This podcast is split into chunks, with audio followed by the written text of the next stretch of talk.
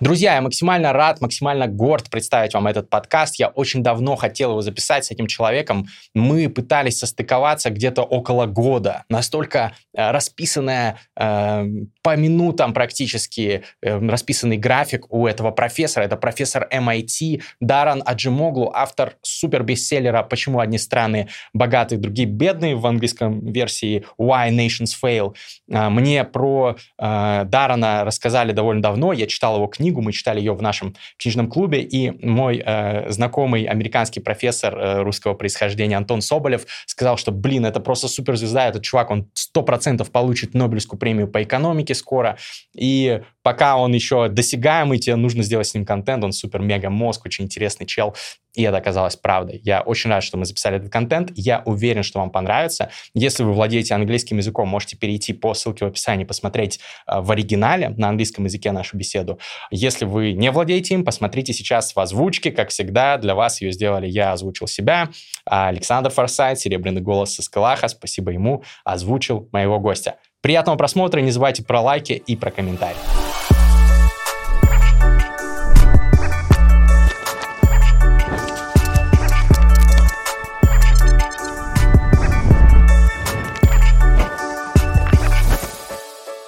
Я очень рад видеть вас сегодня здесь, Даррен. Спасибо, что согласились присоединиться. Сегодня поговорим о том, куда сейчас движется наш мир, наше общество, о ваших теориях, о том, как они развивались последние годы и много о чем другом. Мне очень интересно поговорить об этом с вами. Большое спасибо, Грег, я тоже рад вас видеть. Итак, первый вопрос, который я бы хотел задать. Куда в данный момент э, в широких таких мазках движется наша цивилизация? Как вы могли бы описать это? Вы занимались этой темой как ученый, как эксперт э, по исследованиям в сфере экономики, социальных наук и потому, как меняются, эволюционируют правительства. Каково, по-вашему, основное направление, куда мы направились? Если честно, я не знаю, Грег. Я думаю, мы сейчас находимся в критической точке, именно потому, что перед нами стоит выбор с большим количеством вариантов. У этого есть как экономические, так и технологические и политические причины. Если говорить об экономических и технологических причинах, мы находимся в том моменте, когда в мире входят в широкий оборот технологии, которые могут очень многое изменить. Так что в каком-то смысле генеративный искусственный интеллект — это лишь верхушка айсберга. Многие из этих технологий по своей природе создают широкий спектр возможностей применения. Но как бы мы ни использовали их, в каких бы мы направлениях их не применяли, у этого в любом случае будут заметные, серьезные последствия. Так, например, инструменты вроде искусственного интеллекта можно использовать для усиления наблюдения, чтобы собирать о людях больше личных данных, которые, в свою очередь, позволят властям или крупным корпорациям эффективнее манипулировать людьми, иметь больше контроля над ними, тогда как у людей станет меньше автономии. Но их также можно использовать лишь для автоматизации, и автоматизация — это нормально. Многие технологии использовались для этих целей, но искусственный интеллект расширяет возможности автоматизации.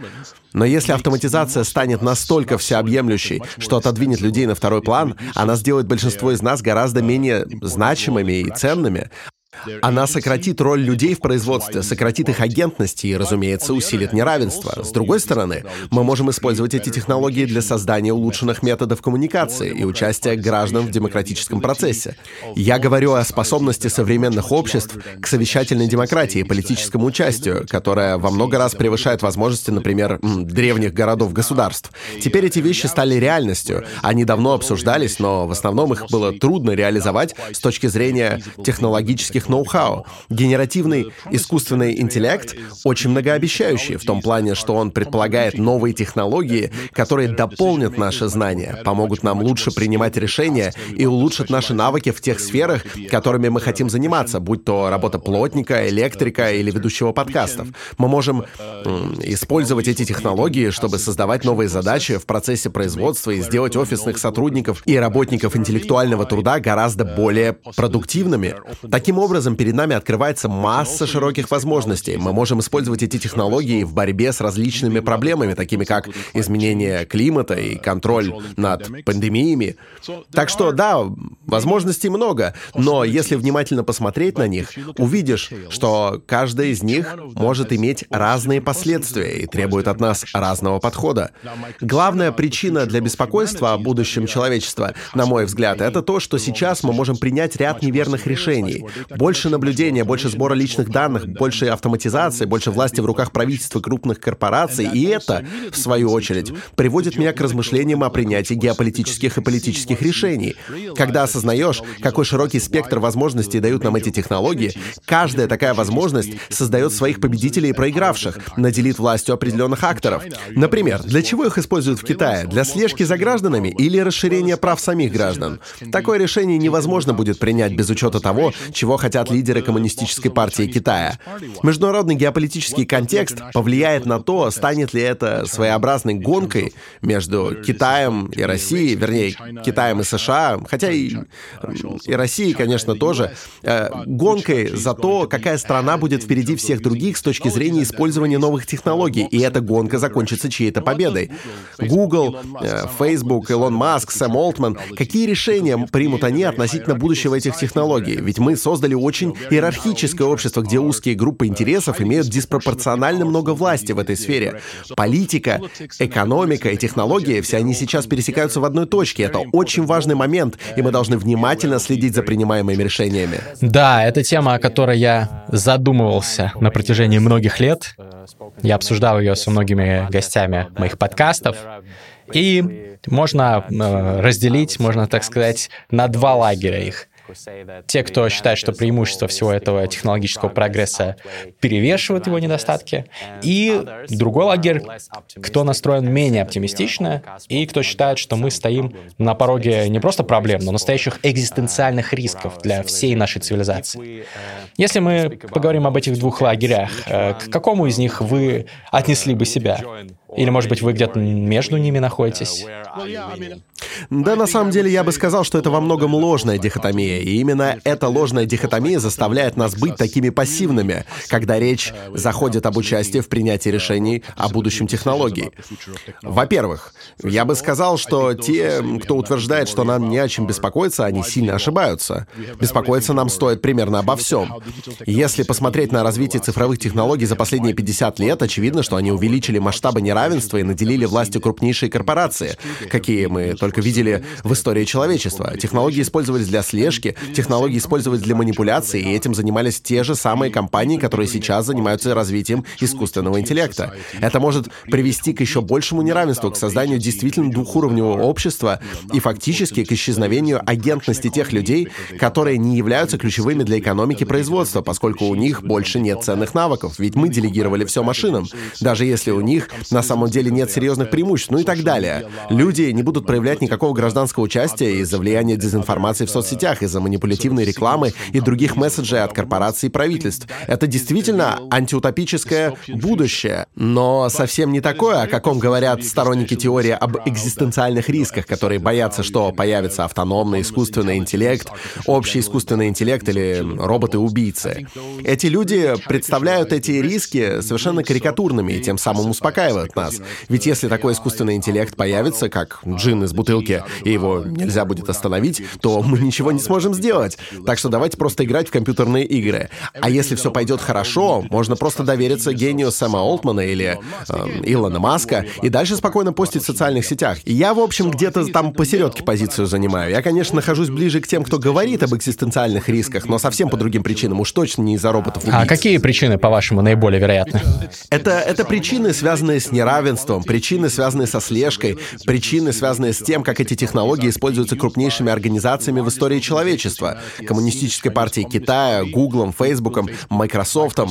Я думаю, что в истории не было такого случая, когда бы был очень острый дисбаланс политической и социальной власти, и при этом все бы шло хорошо. Это было важным тезисом моей книги «Почему одни страны богатые, а другие бедные». И он играет еще более важную роль в контексте моей новой книги «Власть и прогресс. Борьба за технологии технологии процветания, написанный в соавторстве с Саймоном Джонсоном. На мой взгляд, наделяя новыми возможностями Компартию Китая, удивительно могущественную организацию, которая проникла во все сферы жизни китайского общества и теперь может пользоваться искусственным интеллектом и инструментами Big Data, чтобы еще сильнее контролировать это общество, наделяя новыми возможностями Google, Facebook, Microsoft, Amazon, опять же, громадные корпорации с огромной экономической и социальной властью, мы создаем очень серьезный дисбаланс. Да-да, Гриша, очень серьезный дисбаланс. Да, кажется, именно так все и есть.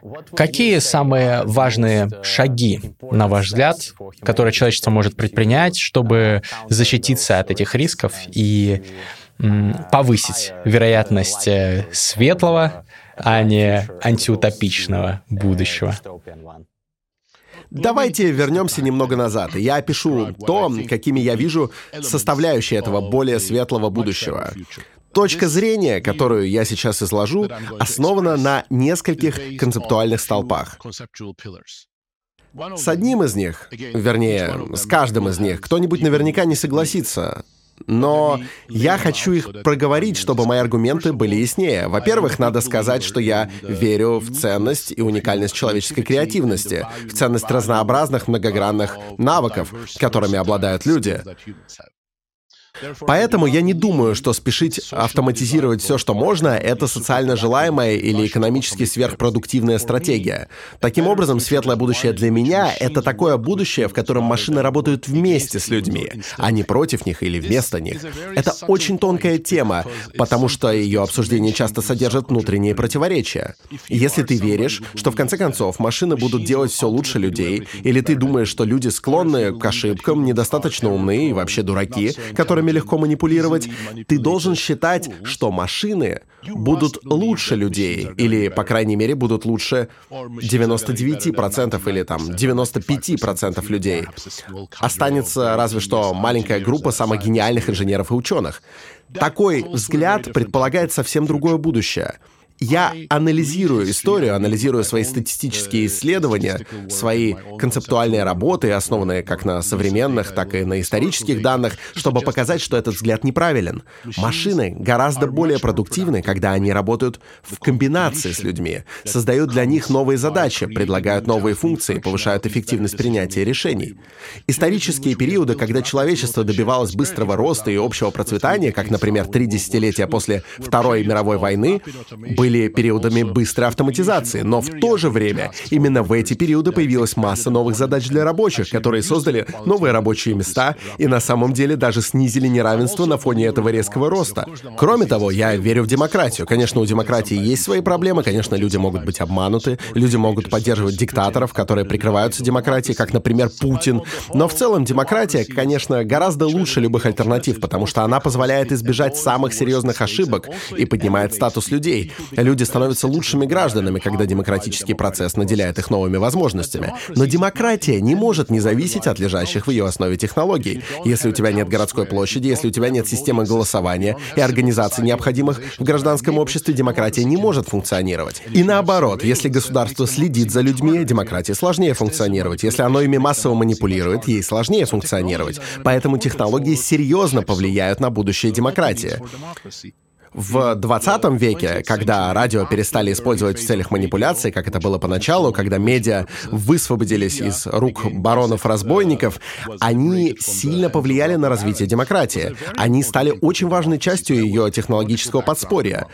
В районе 2000 года, да и вообще в ранних нулевых, многие надеялись, что социальные сети станут еще одним инструментом демократизации. Но то, как их стали использовать, было как раз антидемократично. Может быть, наша способность к созданию совещательных структур в этот момент была не так уж и высока. Сегодня она выше. Мы можем использовать искусственный интеллект, генеративный искусственный интеллект гораздо быстрее и эффективнее, использовать продвинутые логические чипы, чтобы создать динамичную демократическую среду в интернете, которая позволит гораздо надежнее обмениваться информацией, станет более совершенным инструментом политического участия. Но все это не тот путь, по которому мы сейчас идем. Альтернативный вариант — слежка, сбор данных, манипуляция тоже упрощается этими инструментами. Конечно, и выбор инструментов имеет значение. Поэтому моя точка зрения заключается в том, что у нас есть выбор — использовать эти технологии более человечным образом, чтобы помогать людям в процессе производства, создавать новые задачи, которые будут продуктивны, задачи по разработке новых продуктов, по созданию новых возможностей и улучшенных методов принятия решений для работников, таких такие, которые будут развиваться в демократическом направлении.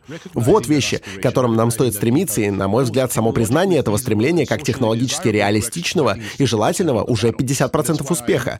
Именно поэтому я возражаю против этой ложной дихотомии о том, что либо все будет в порядке, либо придут роботы-убийцы. Она попросту мешает нам увидеть ту золотую середину, которая заключается в использовании этих технологий в более хорошем и человечном направлении. Но мы не можем просто так прийти к этой золотой середине. Здесь вступает в игру гражданское общество, здесь необходима законная регуляция. Здесь нужна демократия, пусть сейчас она и не в лучшем состоянии по ряду причин из-за геополитики, соцсетей, неравенства, политической поляризации, но все же демократия по-прежнему функционирует во многих странах, и нам следует использовать демократический процесс, чтобы сделать реальностью это желаемое ориентированное на человека применение технологий.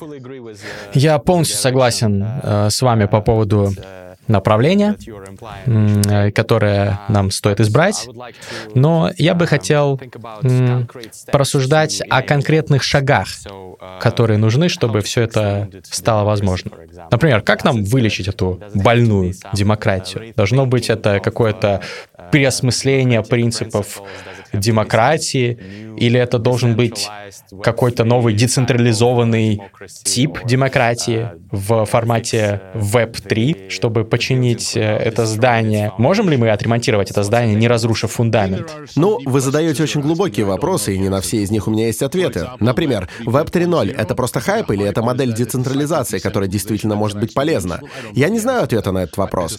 Я подозреваю, что в какой-то степени это хайп, но в то же время я верю, что существуют реалистичные пути децентрализации, которые лучше централизации данных, централизации информации в руках крупнейших игроков, будь то Компартия или Google. Поэтому я думаю, что детали имеют значение, и нам следует работать над ними. Но для начала нам следует понять, почему демократия не работает. Демократия не работает, потому что мы живем в эпоху резких и серьезных перемен. Структура экономики большинства индустриализованных государств меняется. Идет глобализация, происходят серьезные изменения в сфере миграционных потоков и геополитического баланса. И посреди всего этого мы, по сути, позволили неравенству выйти из-под контроля. Кроме того, мы допустили небывалое усиление политического манипулирования. И сочетание двух этих факторов усилило поляризацию и привело к распаду институций, формирующих консенсус. Если этот диагноз корректен, нам стоит использовать все то, что осталось от демократии, чтобы воссоздать эту золотую середину, и уже затем на этой основе усовершенствовать ее, возможно, через создание новых методов политического участия. Знаете, на что изначально надеялись оптимисты в сфере социальных сетей? Они думали, что социальные сети создадут аналог городской площади, где люди будут обмениваться информацией, выражать свои политические взгляды и искать консенсус, общаясь на равных. Именно на равных. Это очень важно. Эта идея восходит к Юргену Хабермасу. Идея о том, что самые продемократические обмены мнениями происходят тогда, когда условный, скажем, Илон Маск не доминирует в разговоре, когда твой босс не имеет права вето относительно твоих мнений. Но в итоге социальные сети полностью подорвали эту идею по ряду причин. Но самое главное, они моментально унаследовали из реальной жизни все социальные иерархии и даже усилили их. Есть инфлюенсеры, есть Илон Маск, есть эта знаменитость, та знаменитость. В общем, это с самого начала было полной противоположностью городской площади. Кроме того, вместо обмена информацией, особенно с учетом продвинутых алгоритмов, совершенствующихся алгоритмов, которые формируют персонализированную ленту, чтобы вовлечь вас во взаимодействие, соцсети начали показывать пользователям дезинформацию или эмоционально нагруженный контент, так, чтобы компании могли эффективнее монетизировать их данные. Так что да, оба этих тренда противоположны тем демократическим надеждам, которые питали некоторые ранние технооптимисты. Но я считаю, что технологически все это реализуемо, особенно сегодня, когда у нас есть генеративный искусственный интеллект и значительно более продвинутые процессоры. Мы можем создавать такие пространства, которые действительно станут цифровыми версиями городской площади, где люди смогут обмениваться информацией, причем можно будет ограничивать манипулирование, и алгоритмы, опять же, могут помочь с этим. Вместо того, чтобы кормить нас манипулирующей информацией, они могут помочь нам распознавать ее. Они могут найти для корпораций новые способы монетизации, которые не требуют персонализации цифровой рекламы. Они могут помочь стереть иерархии, существующие в офлайн мире вместо того, чтобы их усиливать. Знаю ли я, как это сделать? Нет, я не знаю. Знаете, Мастодон — это такая альтернатива Твиттера, которая, конечно, не идеальна, но э, я думаю, она разрабатывалась на основе надежд и целей, достаточно похожих на те, о которых я сейчас говорил. И это не очень-то хорошо сработало. Она не привлекла большой аудитории, нет ощущения, что она когда-либо победит Твиттер. Мастодон вряд ли наберет такую критическую массу пользователей, как, например, Threads от Фейсбука, вернее, от Мета. Так что у нас впереди большой путь, и я не знаю, как и когда случатся серьезные прорывы. Но здесь играют роли экономические вопросы, как эти компании будут выживать. Есть, конечно, вдохновляющие кейсы. Я думаю, что Википедия — это одна из самых успешных компаний, которая существует и развивается на основе некоммерческих коммерческой модели. Я не знаю, какой будет альтернатива цифровой рекламе и дезинформации в социальных сетях, работающих по модели Твиттера и Фейсбука. Но думаю, что есть некоторые варианты, которые нам следует изучить. Как вы считаете, стоит ли государству мотивировать big tech-компании поменять подход к дезинформации, fake news, демократизации обмена идеями, о которых вы говорили, и так далее. Должно ли это делать именно государство, заставлять компании э, изменять свой подход? Или это должны быть чисто экономические стимулы свободного рынка? Как то, что вы начали говорить о людях, которые сделают выбор в пользу большего количества демократии, большего количества свободы, прозрачности в IT-продуктах, которыми они пользуются. И, например, они, может быть, перейдут с Facebook или Twitter на другие платформы сами, потому что вы уже упоминали Mastodon и другие подобные случаи, другие приложения или сайты, которые попробовали изменить положение дела исправить ситуацию, но они провалились. И сервисы Web 3.0, которые пытаются делать то же самое, все они тоже очень нишевые, малоизвестный продукт. Что с этим делать? Отличный вопрос. Давайте я начну с пары важных замечаний и затем перейду к ответу на ваш вопрос. Во-первых, я абсолютно уверен на основании моего анализа исторических данных и современных данных, что государство не может быть двигателем инноваций. Только рынки. Именно на них стимулы к инновациям рождают новые продукты, создают новые креативные подходы к решению существующих проблем и особенно создают новые запросы и потребности. Поэтому необходимы экономические стимулы, возникающие на рынке. Российское правительство, китайское правительство или правительство США не создадут альтернативы Фейсбуку или Твиттеру, или Гуглу и Майкрософту. Но рыночный процесс, если он ничем не ограничен, тоже не очень хорошо работает. Он заставляет компании стремиться к тому, что выгодно для них в краткосрочной перспективе, безотносительно того, какими будут социальные последствия. Понимаете? Он усиливает доминирование нескольких крупных игроков и зачастую приоритизирует автоматизацию, а не создание новых задач, которые важны для работников. Поэтому рыночный процесс нужно регулировать. И кто же это будет делать? Один вариант — это государство. Но нужно понимать, мы с Джеймсом Робинсоном писали об этом в нашей книге, почему одни страны богатые, а другие бедные, что государство нередко находится в сговоре с экономическими элитами. Они стараются сдерживать инновации и к тому же манипулировать людьми. Думаю, мне незачем объяснять это человеку из России. Поэтому, конечно, доверие к государству должно иметь определенные границы. И это, кстати, было темой моей третьей книги в соавторстве с Джеймсом Робинсоном под названием «Узкий коридор», в которой мы попытались сформулировать образ мысли, стоящий за политикой, регуляциями и законами государства с активным гражданским обществом. Вот чему посвящен «Узкий коридор», тому, что возможности государства нужно балансировать активностью, активизмом и участием гражданского общества. Вот в чем мулька. И я думаю, что тот же принцип следует применять к регулированию в сфере технологий. Поэтому, да, я считаю, что государство должно играть определенную роль, но только тогда, когда в нем работают механизмы внутреннего самоконтроля, и при условии, что эта роль не определять природу каждой новой технологии или что-то подобное, а предоставлять инструменты корректирования в сфере регуляции налогов и так далее, чтобы направлять технологии в более продуктивное русло. Сейчас я приведу пример того, что я имею в виду. А, энергетика. Это та сфера, в которой один конкретный тип технологии, очевидно, имеет серьезные и крайне негативные социальные последствия. Ископаемое топливо, уголь, углерод, э, создает выбросы углекислого газа, которые уже привели к серьезному урону, к изменению климата. Я говорю об этом, находясь в Анкаре, где прямо сейчас 102 градуса по Фаренгейту.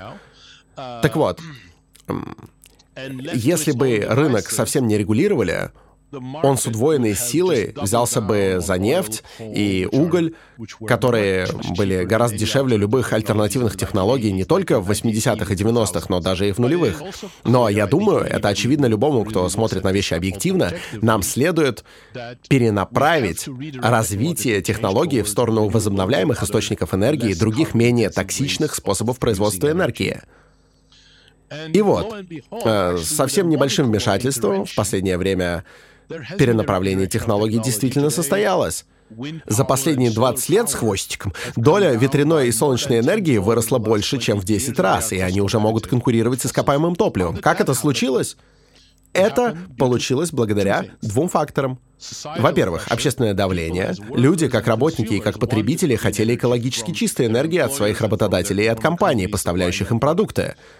Конечно, у компании остается пространство для маневра. Может быть, электромобили не так хороши, как говорят.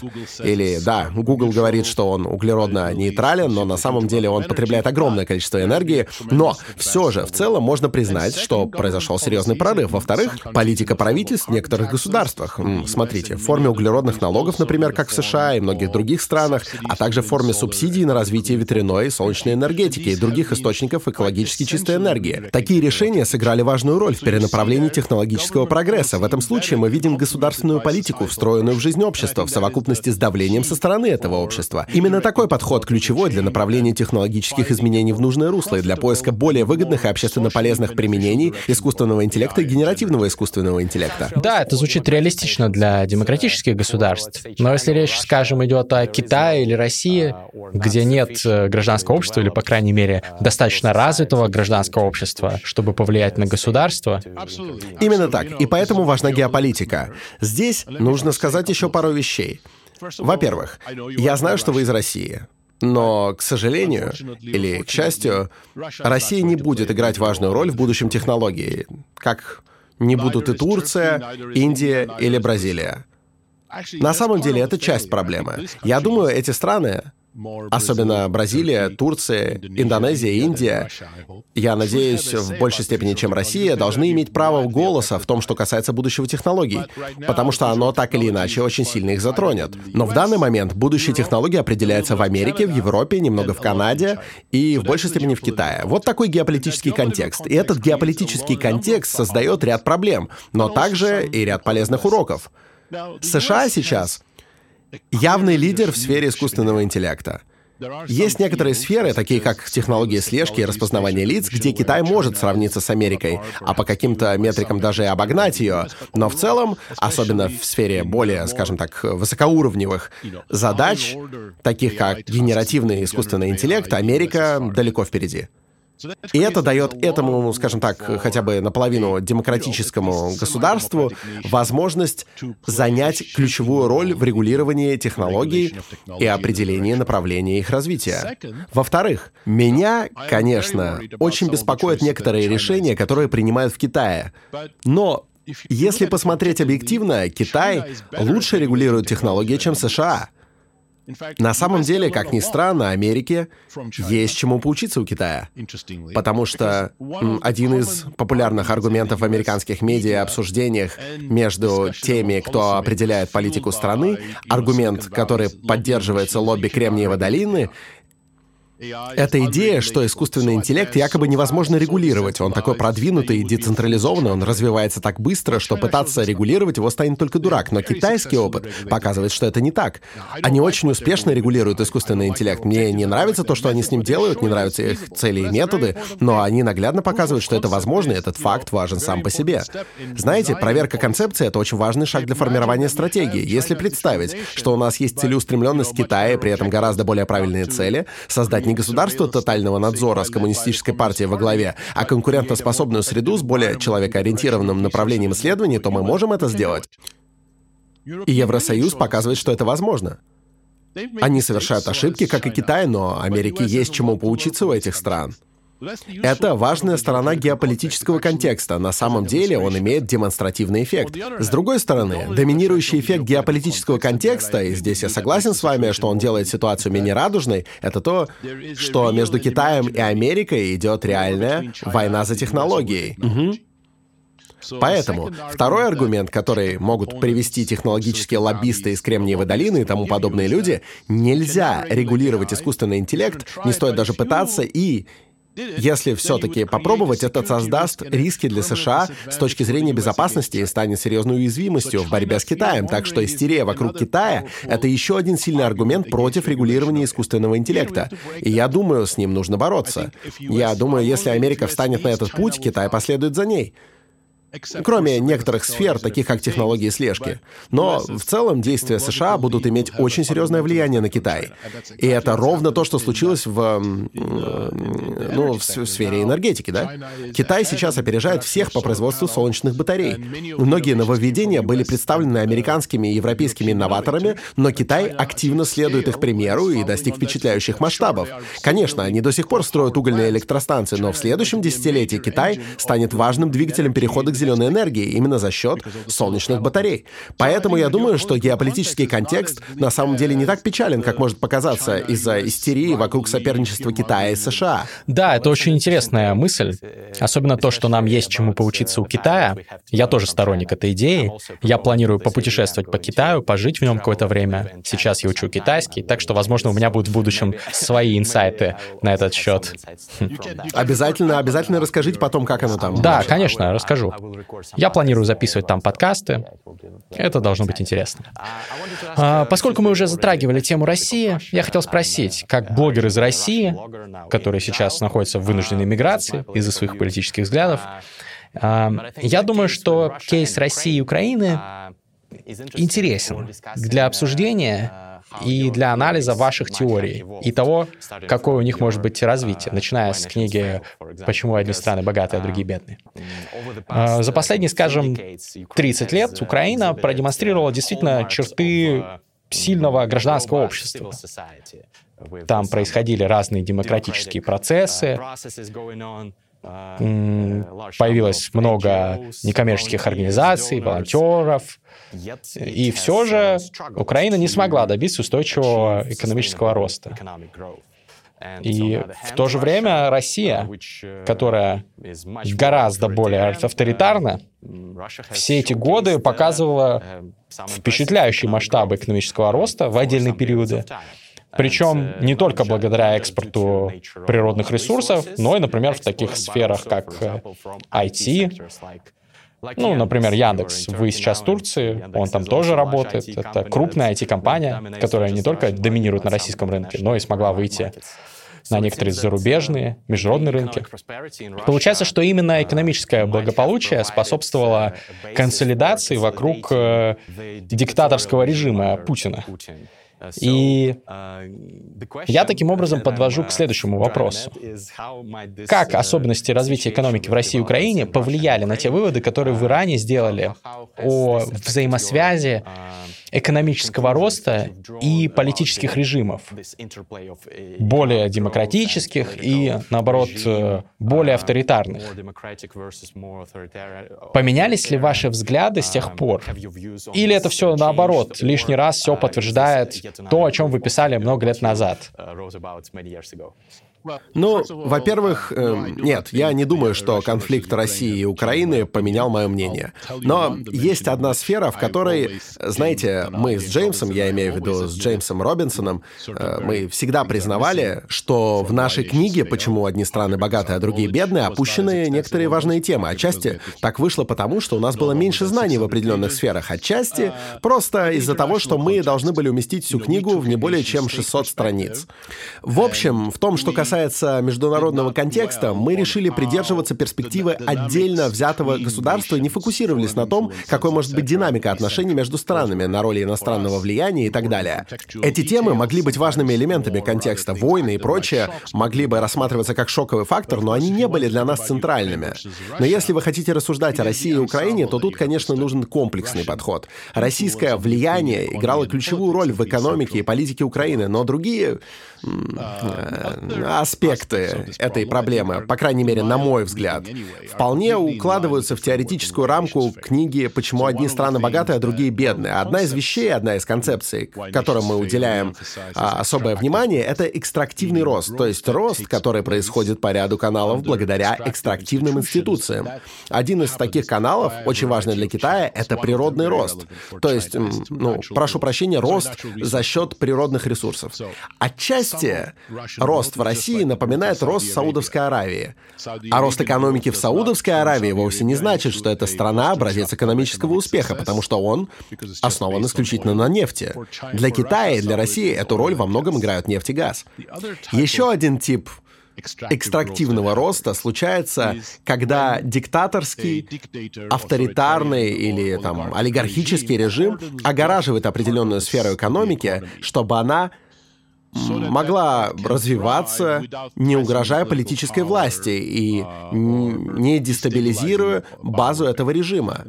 И по-моему, Россия с самого начала поступила так с технологическим сектором. Она задала для него жесткие границы, и в этих границах он не был подвержен политическому манипулированию, заказным убийствам, криминализации, как, например, там вот этот нефтегазовый пресловутый сектор, да?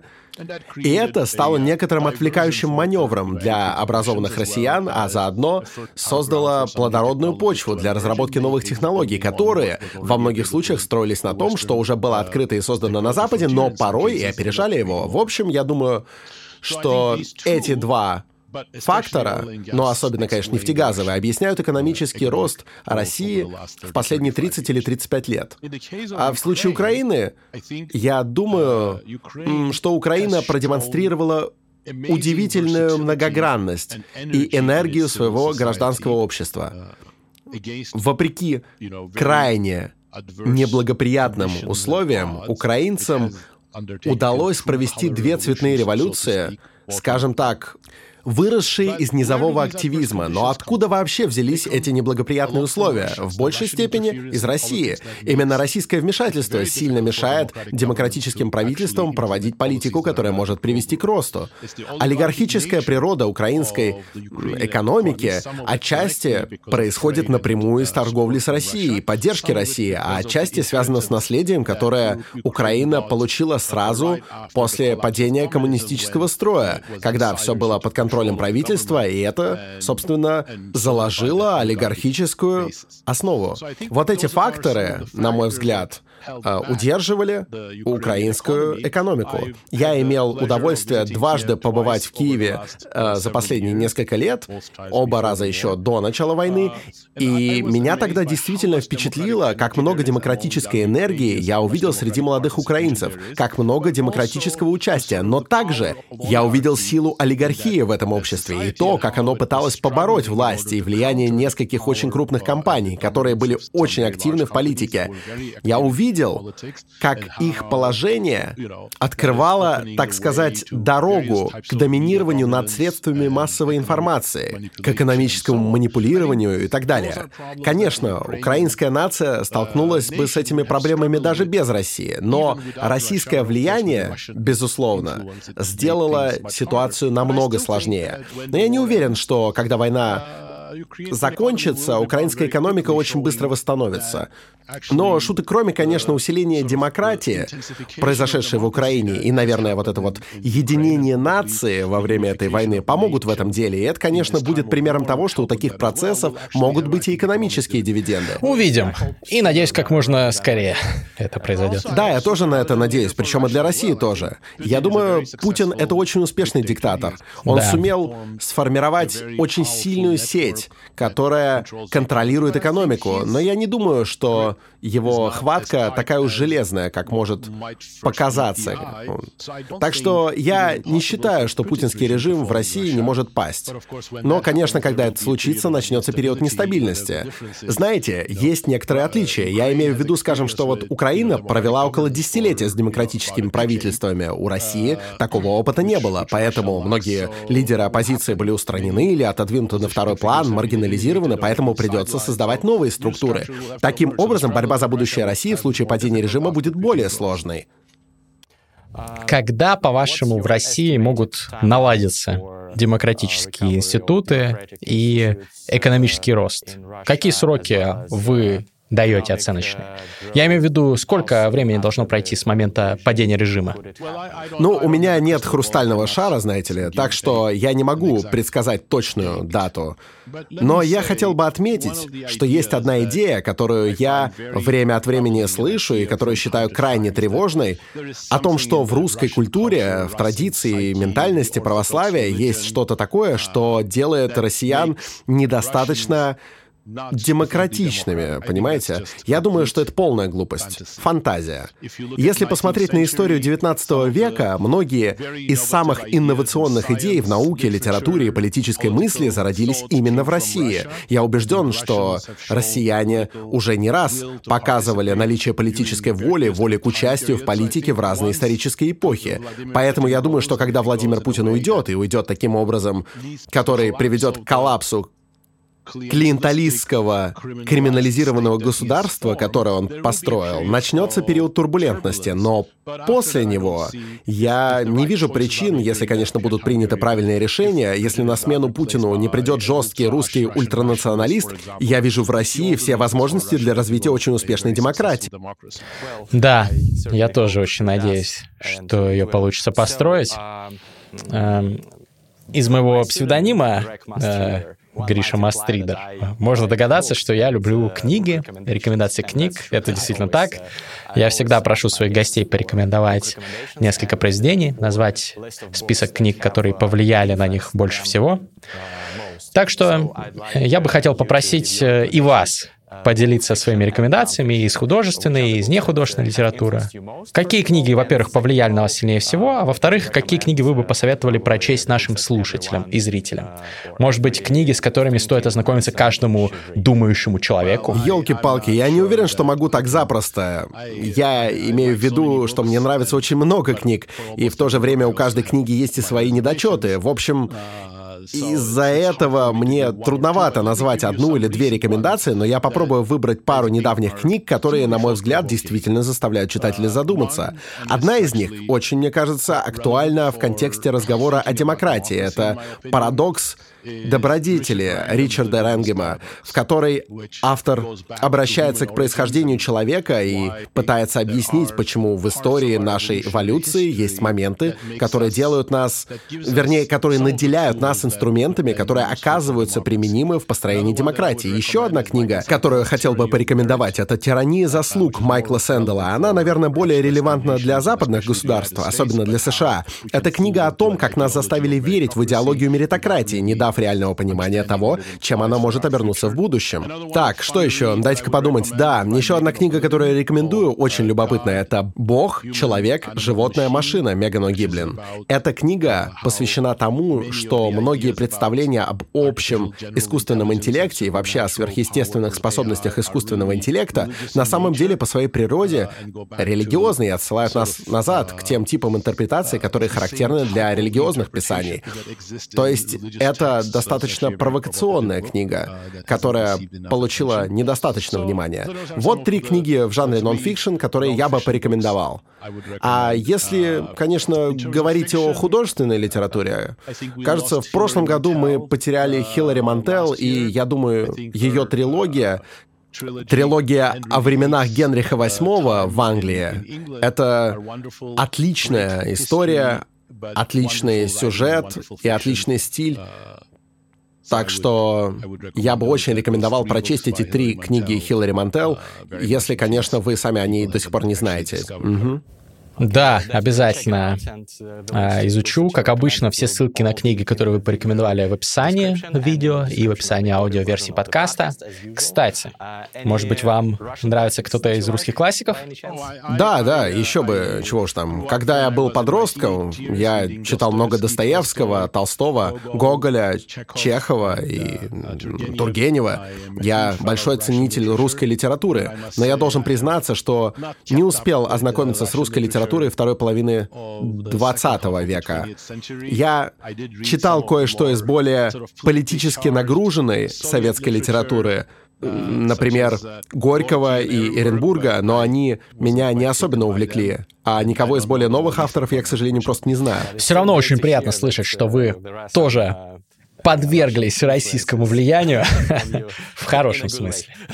В хорошем смысле. А так, да, русские классики, конечно, абсолютно великие. Спасибо большое, Даррен. Я буду следить и уверен, многие из моих подписчиков тоже будут следить за вашими исследованиями по темам, которые определяют будущее нашего общества. Я надеюсь, что вы и другие эксперты сможете найти способ сделать наше будущее лучше и светлее. И, и я желаю вам Нобелевской премии по экономике, потому что это, это однозначно то, что вы заслужили. Большое спасибо вам за этот подкаст. Большое спасибо и вам, Гриша. Мы отлично провели время, очень интересные вопросы. И, конечно, я желаю удачи вам и всем россиянам и украинцам, поскольку я считаю, что люди из этого региона заслуживают гораздо более светлого будущего, и я уверен, что оно в конце концов для них наступит. Это был подкаст «Книжный чел». Подписывайтесь на меня на всех подкаст-платформах и на YouTube, чтобы не пропустить следующие эпизоды. Спасибо, Даррен, спасибо всем, кто нас слушал. Не забудьте поставить лайк, оставить комментарий. До встречи.